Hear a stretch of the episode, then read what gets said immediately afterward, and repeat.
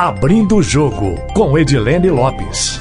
O nosso entrevistado do Abrindo o Jogo nesta edição, mais uma vez, é Ciro Gomes, que desta vez vai falar sobre o contexto atual do combate à pandemia do coronavírus no Brasil e também sobre a crise política pela qual passa o país. Seu Ciro, muito obrigada pela entrevista mais uma vez. É sempre importante receber o senhor aqui, viu? Muito obrigado a você, Edilene. Um forte abraço a toda a querida gente brasileira das Minas Gerais que está sintonizado na Itatiaia. Vamos lá, para começar do assunto mais atual de todos, que é transversal, perpassa todos os outros assuntos e temas aqui no Brasil e no mundo também. Como é que o senhor avalia que está o combate à pandemia da Covid-19 aqui no Brasil em relação às medidas tomadas pelo governo federal? Olha, eu diria a você que nós estamos fazendo tudo errado, tanto na intensidade, quanto na direção, quanto na velocidade. E explico. Esse vírus é um vírus muito peculiar, muito atípico, muito único na história recente da humanidade. Ele não tem vacina e ele não tem remédio. Toda e qualquer afirmação na direção oposta a essa constatação é mentira. Não tem vacina e não tem remédio. E ele tem uma velocidade de propagação nunca vista. E o Brasil, infelizmente, está com a pior velocidade de contaminação do mundo inteiro. No Brasil, de cada pessoa contaminada, três número exato é 2,8, né, são contaminados. Isso é o pior número. E a pandemia só inverte a, a curva de aumento de velocidade quando você tem uma pessoa contaminando menos de uma pessoa. Estatística permite isso, ou seja, o mundo que conseguiu inverter consegue que uma pessoa contamine 0,5, 0,4, 0,3 pessoas. Aí você passa a contaminar menos pessoas e a curar mais pessoas. E isso, infelizmente, no Brasil está muito longe de acontecer. Por quê? Porque não tendo vacina e nem tendo remédio, a única forma de enfrentar essa contaminação assassina, veloz do vírus, é o isolamento radical. E o isolamento radical causa colapso econômico, porque é natural. Vamos começar pela pessoa que é autônoma. Se o vendedor de bolo, se o pipoqueiro não for lá para a esquina da, da Afonso Pena, perto da rodoviária, botar sua banquinha de bolo ou seu carro de pipoca, ele não vai levar nada para casa. Portanto, os governos têm que indenizar a população para que ela possa ficar em casa. E nós estamos fazendo o quê? Uma indenização picada em três vezes, em que a Caixa Econômica, não por ela, mas pelo governo, é desorientado, virou o maior ponto de contaminação do país. Porque obriga milhões de brasileiros para se habilitar a receber os 600 reais três vezes né, em três prestações, quando devia ser unificado em uma, eles vão para a fila da Caixa Econômica se contaminarem, exigindo de senhoras mães de família que tenham até que ir na Receita Federal tirar CPF de recém-nascido. Não é assim que se enfrenta uma pandemia. E se você não tem ah, o isolamento radical, o que, que acontece imediatamente? O sistema de saúde não dá conta de encarar a velocidade com que as pessoas chegam contaminadas. E aí você tem outro equívoco grosseiro que a desorientação do presidente da República está agravando de forma criminosa, na minha opinião. Qual é? É que 90, 95% das pessoas que são contaminadas, graças a Deus, têm sintomas leves. Uma febre moderada, uma tosse seca, uma perda de, de olfato, né, o nariz escorrendo, e não vão adquirir a forma grave. Só que 5 em cada 100 contaminados vão adquirir a forma grave. E a forma grave é uma espécie de afogamento, é uma morte horrível, que exige que a pessoa seja entubada, que tenha um respirador é, artificial, que tenha um leito de UTI ou de a terapia semi-intensiva. E é aí que mora o problema. A gente precisa lembrar ao Bolsonaro e aqueles que não querem raciocinar com a sua própria cabeça que nós somos 208 milhões de habitantes, é, é, é, Edilene. Se 10 em cada 100 forem contaminados, nós estamos falando de 20 milhões de pessoas. Se 20 milhões de pessoas, apenas 5 em cada 100 adquirirem a forma grave, nós estamos falando de 100 mil pessoas em números para baixo. Se 100 mil pessoas precisarem ao mesmo tempo de leito de UTI, o Brasil, quando começou a pandemia, só tinha 44 mil leitos de UTI. Esse é o ponto.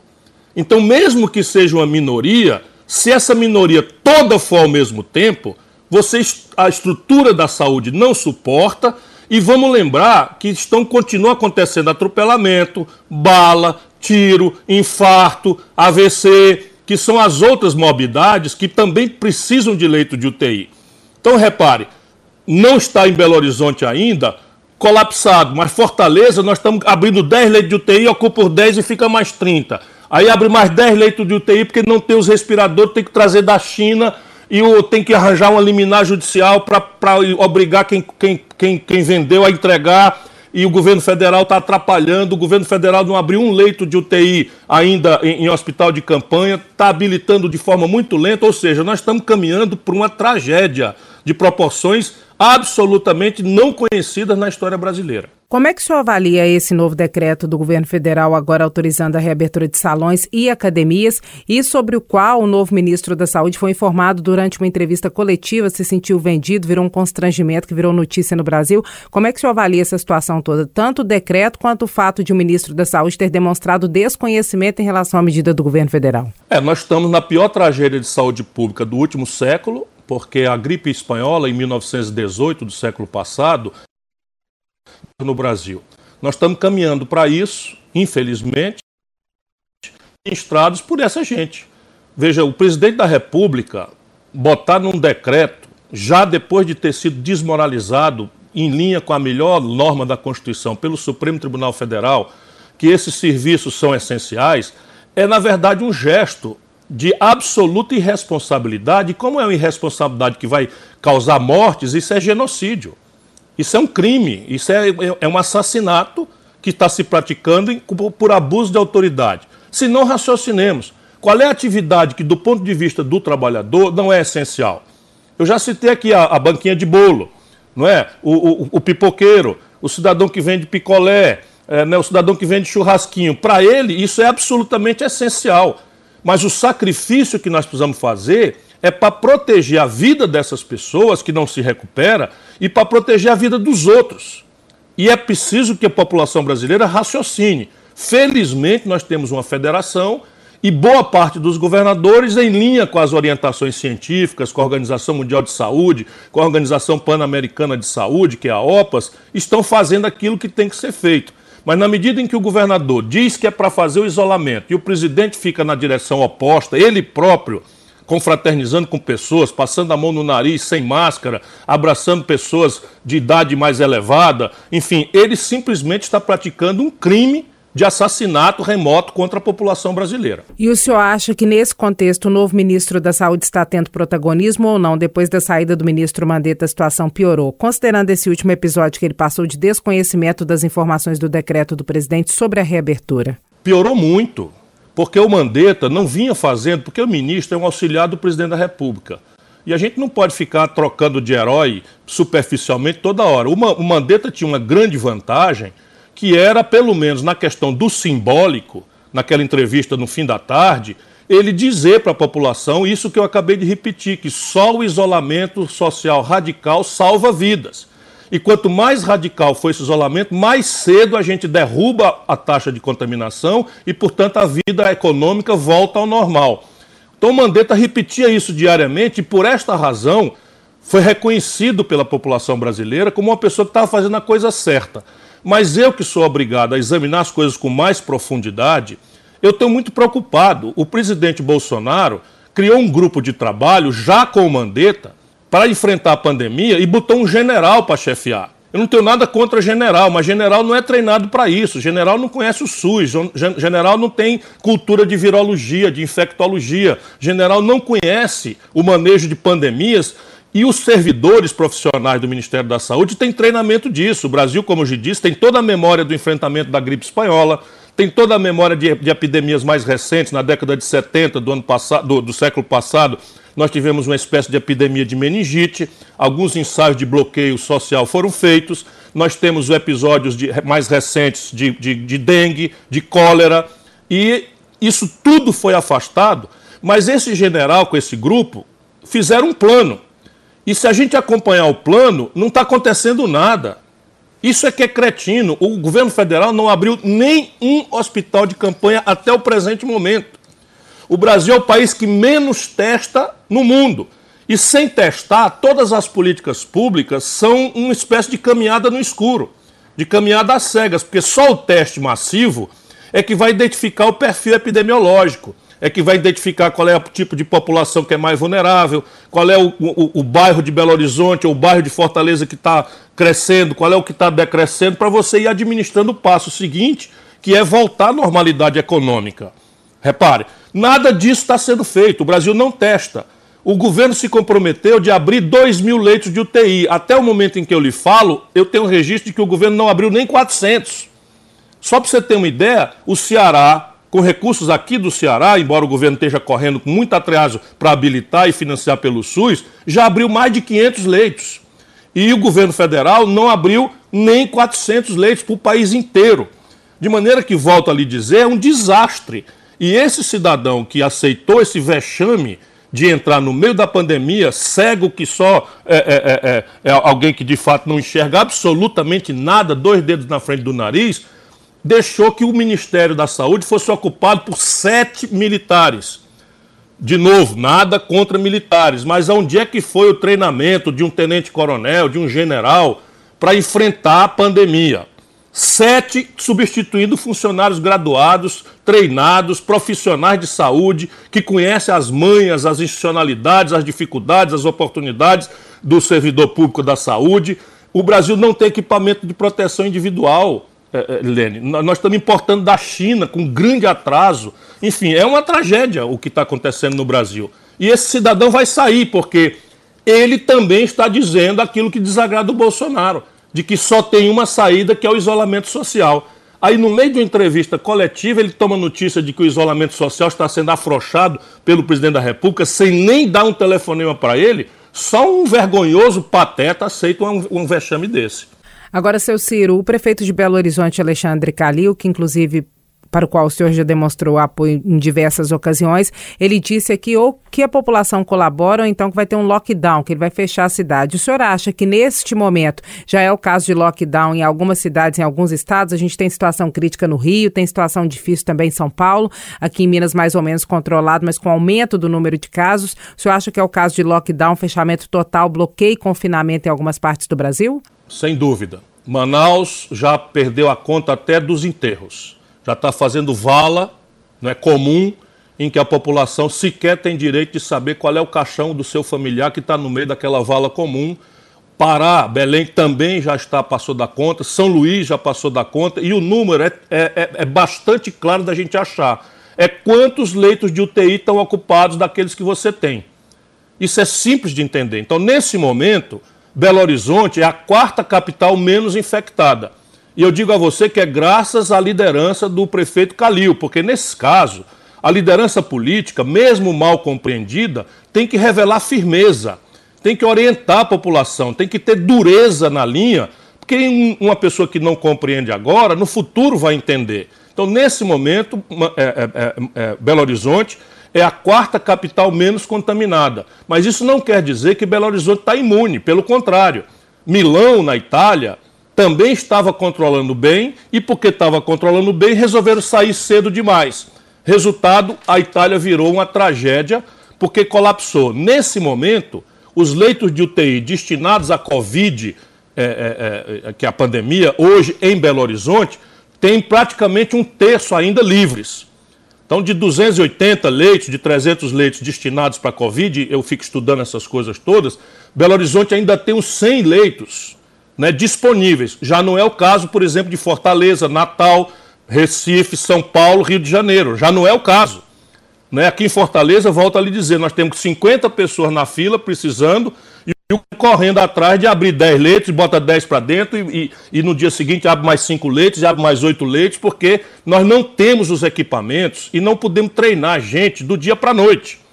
E isso tudo Belo Horizonte está fazendo antes, graças à orientação firme do Calil, embora o governador também desoriente. E isso tudo é muito sério. Nós não nós precisamos pedir ao povo que pense com a sua própria cabeça. Esse vírus assassino não tem ideologia, não tem não, não poupa rico, porque quando a UTI colapsa, colapsa também a UTI dos, dos ricos. Aqui em Fortaleza não adianta ter plano de saúde. Porque não adianta você ser rico, os leitos de UTI privados já estão também 100% ocupados. E eles não vão expandir. Porque eles trabalham por média, para ganhar dinheiro com a doença. Porque é normal isso no sistema capitalista, embora seja imoral. Mas o quem está expandindo o leito aqui é o setor público. E expandindo na marra. Não é contra fake news, contra desorientação do presidente da República. O Bolsonaro proibiu que a gente fizesse aqui não é, a, a, o teste de turistas que chegam do estrangeiro. Ora, essa é uma doença que começa com turistas ricos brasileiros que vêm do estrangeiro e contaminam os bairros mais ricos. Pois bem, milhares de pessoas chegando por semana em Fortaleza e o governo federal não aceitou. Nós tivemos que entrar na justiça para poder, pelo menos, testar as pessoas. É um genocida esse presidente que nos governa. Agora, aproveitando que o senhor falou do presidente da República, Jair Bolsonaro, como é que o senhor avalia essa crise no núcleo político? Primeiro a saída do Mandetta, depois a saída do Moro. O senhor acha que esses depoimentos, de alguma forma, podem incriminar o presidente da República ou prejudicá-lo? Como é que o senhor vê o Moro nessa situação toda? É um possível candidato? Já sabia que poderia sair em algum momento? A saída dele foi porque ele se surpreendeu com o governo Bolsonaro? Como é que o senhor faz a leitura desse quadro? Olha, infelizmente eu não sou otimista em relação a isso. Por quê?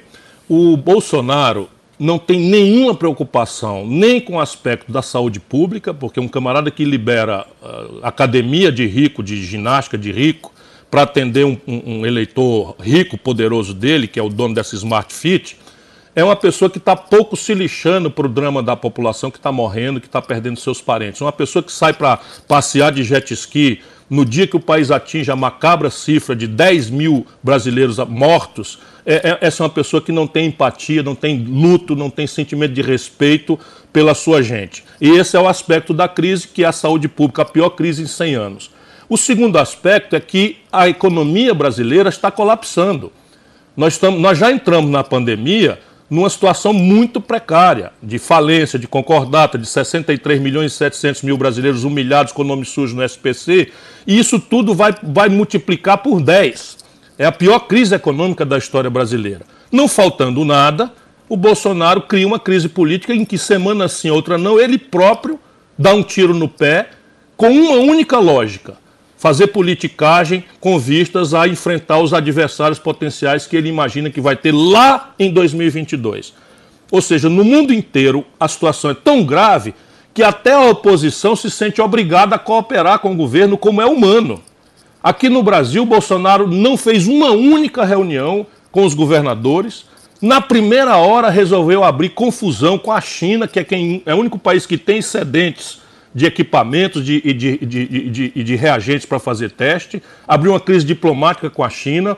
Na sequência, reproduziu entre nós aquele absurdo de ficar um político na televisão recomendando remédio, como a cloroquina, que agora já sumiu, que nem sumiu a, a conversa mole e as mentiradas dele na campanha em relação ao nióbio, em relação ao grafeno, para enganar as pessoas que querem acreditar é, em Papai Noel, em mula sem cabeça e agora abriu essa confusão com o Moro por uma única razão. Ele viu que o Moro estava sendo, como sempre, um covarde que estava encolhido enquanto ele enfrentava sozinho o obscurantismo de dizer tudo o que a ciência nega. Enquanto o mundo todo está pedindo isolamento, ele recomendando o afrouxamento, indo confraternizar com a população, chega dos Estados Unidos contaminado, e, e vai cumprimentar as pessoas, não usa máscara, vai para as aglomerações e o Moro, como um bom oportunista, sumiu. A imprensa dizendo: cadê o Moro? Cadê o Moro? O que, é que ele viu? O Moro está querendo se precatar, se proteger para comer meu fígado na sequência. E resolveu botar o Moro para fora. Evidentemente que a, a, o pretexto que estava por trás também revela um governo da mamata. Porque a causa aí é controlar a Polícia Federal, botar um amigo dos filhos que são investigados. Não é? Hoje o país está chocado com a notícia, que eu espero que seja desmentida ou reparada exemplarmente, que 160 mil militares receberam a ajuda de 600 reais sem poder receber, enquanto mais de 30 milhões de brasileiros autônomos, pobres, miseráveis ainda estão sendo humilhados nas portas das agências da Caixa Econômica Federal.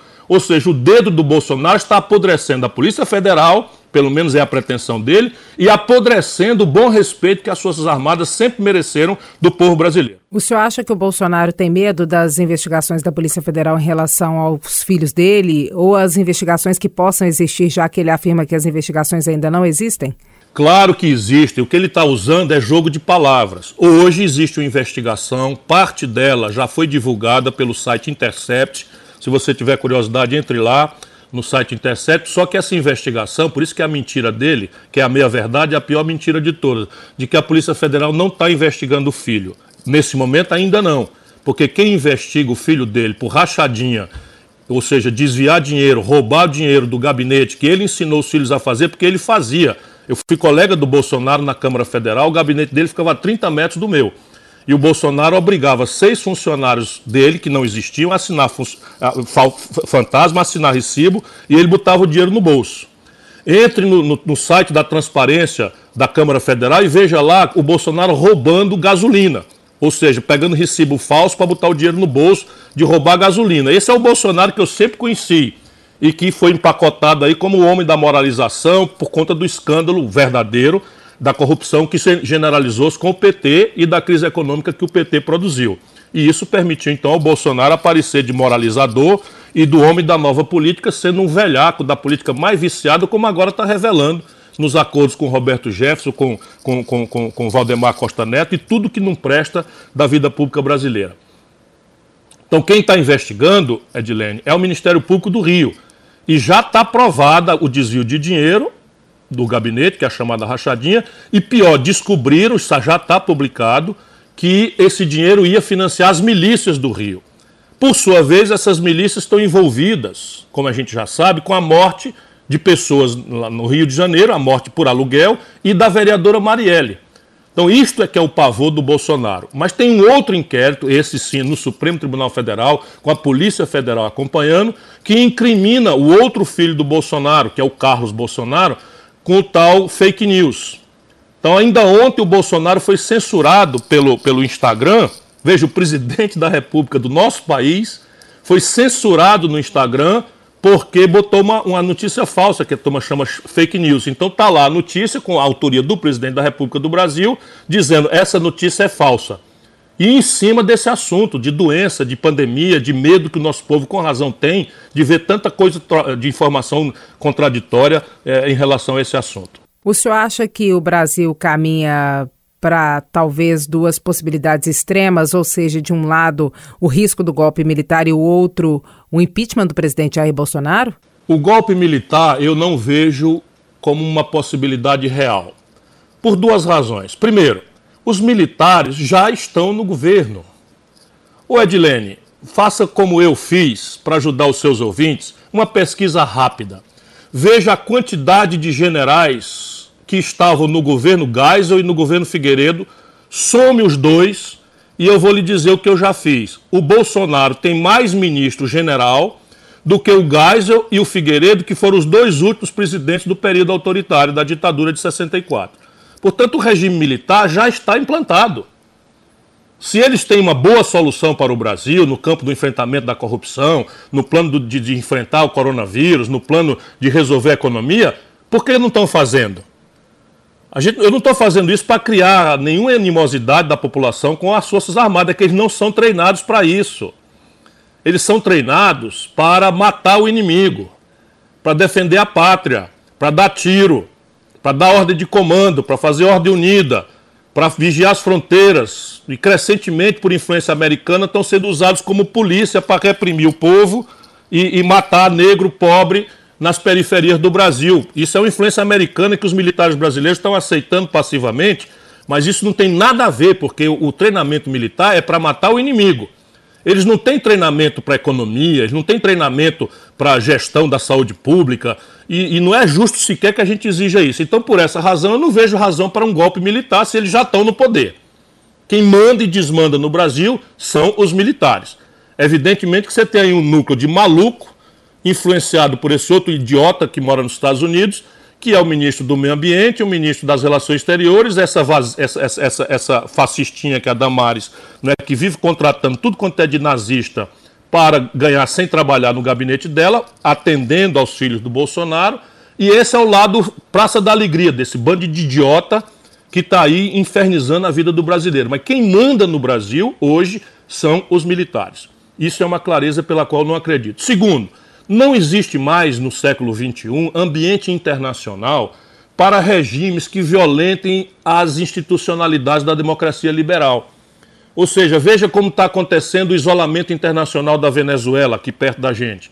Veja o isolamento internacional da Coreia do Norte. Então, o mundo não aceita mais não é, esse tipo de violação do primado da democracia liberal. E isso também os militares brasileiros, pelo menos os graduados, sabem disso. Agora, que o Bolsonaro quer isso, está tentando isso e está testando entre nós o limite, não tenha ninguém dúvida disso. E o impeachment, o senhor acha que ele pode sofrer? Ele pode não conseguir, não conseguir levar o mandato até 2022? Essa é uma probabilidade maior, mas não para hoje. Porque o impeachment, é, é, Edilene, é um, é um processo jurídico e político. Sob o ponto de vista jurídico, ou seja, das leis, o presidente tem que cometer de caso pensado, ou seja, que a gente chama em direito dolosamente, o crime de responsabilidade que também é descrito na lei. E o Bolsonaro cometeu, ou tem cometido repetidamente, três crimes de responsabilidade. O primeiro, atentar contra o regular funcionamento das instituições da República. Então, quando o Bolsonaro vai para a porta do quartel-general do Exército e sobe numa caminhonete e confraterniza, estimulando, eu estou aqui porque estou com vocês, vocês estão comigo, ali estava a manifestação que pediu o fechamento do Supremo, o fechamento do Congresso Nacional, a volta do AI-5 e uma intervenção militar. Então, isso tudo está muito claro. Quem estiver duvidando de mim, vá no, no, no, YouTube e bote lá que foi no dia do soldado, ali por abril, não é? todo mundo pode ver lá o que eu estou falando. Esse é o primeiro crime de responsabilidade, coagir o regular funcionamento das instituições. Segundo, o Bolsonaro atenta contra a autonomia da federação. Isso também é crime de responsabilidade. Então, quando o Bolsonaro sequestra, o governo federal, por ordem dele, sequestra respiradores que foram comprados e pagos pelo Nordeste brasileiro ou pelo governo do Ceará, ele atenta contra a autonomia da federação, comete uma violência jurídica.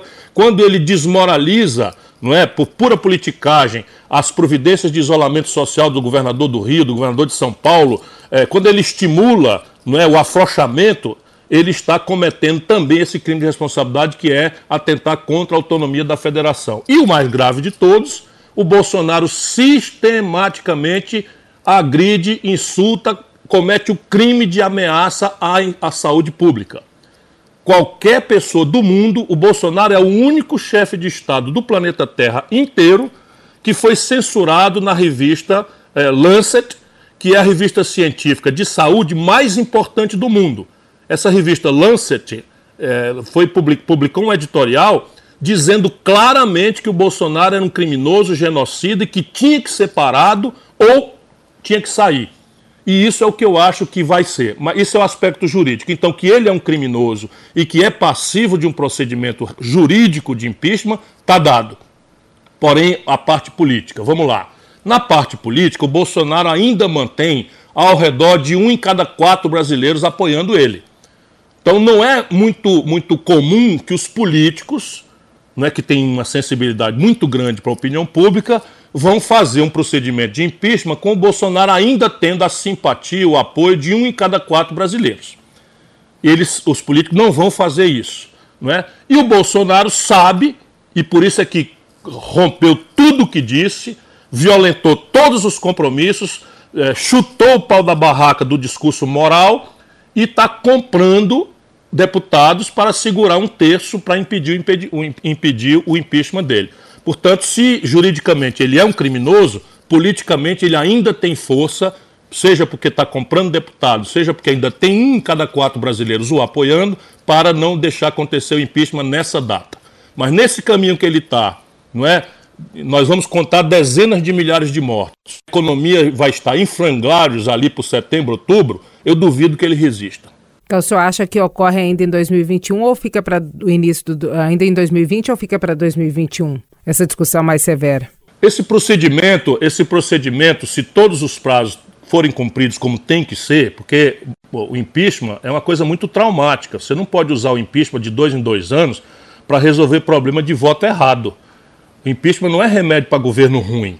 Não é? Impeachment é um processo muito traumático que, sendo feito como tem que ser pela lei, demora pelo menos seis meses.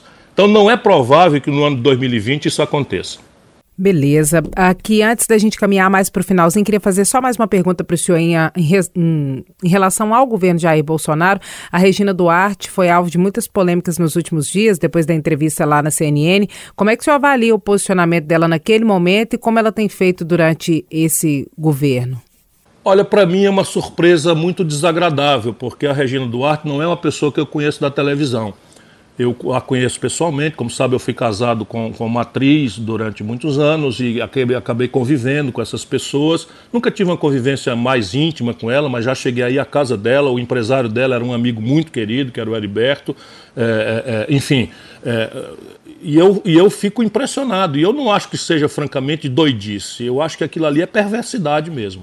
Mas por essas razões todas, eu não tenho muita vontade de comentar. Eu, eu senti dor de ver uma pessoa que o Brasil inteiro em algum dia aplaudiu e admirou como artista, mas que parece ser uma pessoa muito perversa e sem aquele sentimento humano de solidariedade às vítimas da violência, seja de que natureza for. Avançando um pouquinho para 2022, o senhor se mantém firme com a possibilidade de disputar a presidência da República? O senhor acha que poderá ter Moro como adversário, por exemplo? E um candidato do Centrão, que é o que muitos têm é, discutido, pode ser uma alternativa para a polarização? Ou o senhor acha que de novo vai ser polarizado? Olha, Dilene, eu estou muito, muito, muito angustiado, como acredito demonstrei aqui, com esse encontro terrível de uma crise de saúde pública com potencial de matar dezenas de milhares de brasileiros. Nós vamos atingir 20 mil pessoas ainda em maio.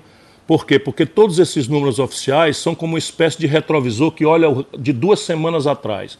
E como a gente não testa, o que está acontecendo? Muita gente que está morrendo, eles estão botando no, no, no, no, corpo, porque não tem teste, que morreram só dos sintomas, ou seja, infecção respiratória aguda. É mais de mil por cento aumento é, de, de, de óbitos no Brasil e, evidentemente, a causa disso é a Covid. No futuro, tudo isso será esclarecido. Então, nós temos a pior crise de saúde pública nos últimos 100 anos. Em paralelo com isso, dadas as características do enfrentamento, nós teremos a pior crise econômica e nós vamos contar isso em milhões de brasileiros e brasileiras desempregados e milhões de empresas, micro e pequenas especialmente, quebradas, falidas, numa verdadeira destruição do tecido produtivo do Brasil. Isso tudo recomenda a gente que a gente deixe a preocupação eleitoral para qualquer hora e venha para a luta fazer aquilo que nós precisamos fazer, ajudar as pessoas a pensarem com a sua própria cabeça, pedir a Deus que as pessoas tenham, tenham juízo, que não se deixem orientar por paixão ideológica, por ódios, por, por interdições, por afetos, para raciocinar e trabalharmos juntos. Isso então é o que eu estou fazendo. Agora, eu já fui candidato três vezes. E eu cultivo o hábito da franqueza, às vezes até sou mal compreendido. Como é que eu posso dizer que não sou candidato? O meu partido quer que eu seja candidato. Né? E eu admito a ideia de ser candidato e vou enfrentar as pessoas, não porque vou contra um, contra outro ou contra outro, eu vou para propor uma saída. Eu acumulei muita experiência, eu hoje tenho uma, um conjunto de propostas práticas, objetivas, que tem a condição de virar o jogo econômico e social brasileiro num prazo razoável. Eu vou procurar, estou lançando um livro agora, essa semana já está no prelo, na editora, e é um livro propondo, eu até fiz questão de botar no título, não é, é um projeto nacional, o dever da esperança. Porque o que vem por aí sobre as costas da nação brasileira é muito sofrido e muito pesado. E nós precisamos construir a esperança com o pé no chão. E é isso que eu vou fazer. Agora, o processo lá na frente, Deus é quem sabe o que vai acontecer. Porque duvido muito que haja lugar para o Bolsonaro e o Moro. Um dos dois é um mentiroso, ou os dois são mentirosos, os dois, é, um usou o outro, e não vejo que tenha eleitorado suficiente no Brasil para dar força competitiva aos dois. Se o Bolsonaro sobrevive, o Moro tende a assumir. Não é? Se o Moro cresce, o Bolsonaro tende a perder a parte maior disso. O Lula vai enganar de novo a população dizendo que é candidato sem poder ser? Ninguém sabe. Né? A população brasileira que era grata ao Lula ainda vai aceitar essa manipulação de, de, o Lula se apresentar candidato até 20 dias antes da eleição, depois ele trocar por um pau mandado que as pessoas não conheciam quem era, embora pudesse até ser uma boa pessoa. A memória da corrupção do, do PT será superada pela memória da corrupção do Bolsonaro? Ninguém sabe. Essas são as perguntas mais graves, mais urgentes, e acredito que a população vai exigir respostas para isso não só para essas questões superficiais de enfrentamento da corrupção, mas especialmente como resolver a questão do desenvolvimento econômico, da justiça social, da saúde pública e da educação dos nossos filhos e para que a gente possa ter concretudes em relação a como andar na rua sem ter medo de ser violentado. O senhor vislumbra o surgimento de algum outro nome que ainda não tenha aparecido no cenário ou não? Fala-se muito em nomes que já estão aí, né? Que é, porventura seria o governador de São Paulo, João Dória, o Luciano Huck, que é de outra cena, mas que sempre está ali aparecendo com a carinha na política. Quem que o senhor acha que pode aparecer aí, que pode ser de repente algum fenômeno? Ora, a elite egoísta, ou a parte egoísta da elite brasileira, vai tentar como eles tentaram em 2018. O Bolsonaro não era o candidato deles. Se a gente tiver humildade, o Bolsonaro foi o não tem tu, vai tu. Eles queriam muito e fizeram tudo que puderam para que fosse o Alckmin. E o povo brasileiro não deu coro, não, não, não deu caminho para o Alckmin. Depois eles tinham ali o, o, o, o Meirelles, não é? que era um cara absolutamente preferido pela, pela parte rica aí do, do egoísmo brasileiro. O, o, depois eles tentaram o Amoedo com a história de novo, e, e etc. Tal. Nenhum deu. Então foram lá e não tem tu, vai tu, escolheram o Bolsonaro com o dedo no nariz. Vão fazer a mesma coisa. Então isso que você mencionou aí, o Dória, não é que estava com Bolsonaro e depois agora não é mais com Bolsonaro, não é que estava com Alckmin e depois ficou com Bolsonaro. Esse tipo de coisa eles vão tentar. O Witzel é um, é um camarada que não existia na política, entrou na política por causa do Bolsonaro, no Rio de Janeiro. Agora não é mais Bolsonaro. O Luciano Huck sumiu. Alguém deve ter dado um conselho: olha, sai dessa conversa porque você não entende nada de saúde pública, nada de economia, e a gente precisa inventar para o povo que você é o novo que está preocupado com os pobres. Mas se alguém tiver uma opinião do Luciano Huck nesse momento de tragédia econômica, de tragédia de saúde pública brasileira, pode furar meu olho, porque eu não consigo visualizar participando desse debate como eu estou. E aí eles vão tentar. Cabe ao povo brasileiro botar a mão na cabeça, raciocinar e ver se a gente quer de novo mandar um estagiário sem projeto, sem ideia, sem conhecimento do território, sem conhecimento da vida brasileira para a presidência da República. Seu Ciro, tem alguma coisa que eu não tenha perguntado que o senhor queira pontuar, considerando o nosso cenário atual? Não, eu quero só agradecer a você e dizer ao meu irmão, à minha irmã, eh, gente querida das Minas Gerais, brasileiros dessa terra especial. Fique em casa, meu irmão. Se você puder, fique em casa. Se você não puder, põe a sua máscara, raciocine com a sua própria cabeça, vamos salvar as vidas preciosas do povo brasileiro enquanto a gente ainda pode. Para terminar, fazer um bate-bola rapidinho com o senhor, como é que o senhor acha que vai ser o mundo pós-corona? Pergunta rápida, resposta rápida. O mundo vai buscar um projeto alternativo, mas as forças que criaram essa tragédia, elas não estão derrotadas. Não é? Hoje o que manda no mundo é o egoísmo, é o poder do dinheiro, é o consumismo, é, imaginado como caminho de felicidade, e essas forças vão continuar por aí satanicamente tentando dominar a humanidade. Mas o argumento contra eles cresceu e crescerá muito ainda por causa de tudo que está acontecendo.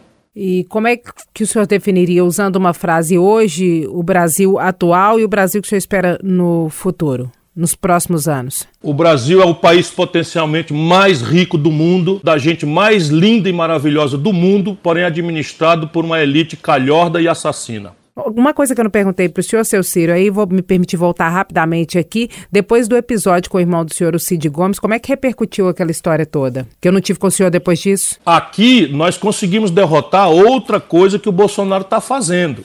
O Bolsonaro, com os filhos dele, e esse Moro ajudou, está criando milícias armadas dentro de todas as polícias militares do Brasil.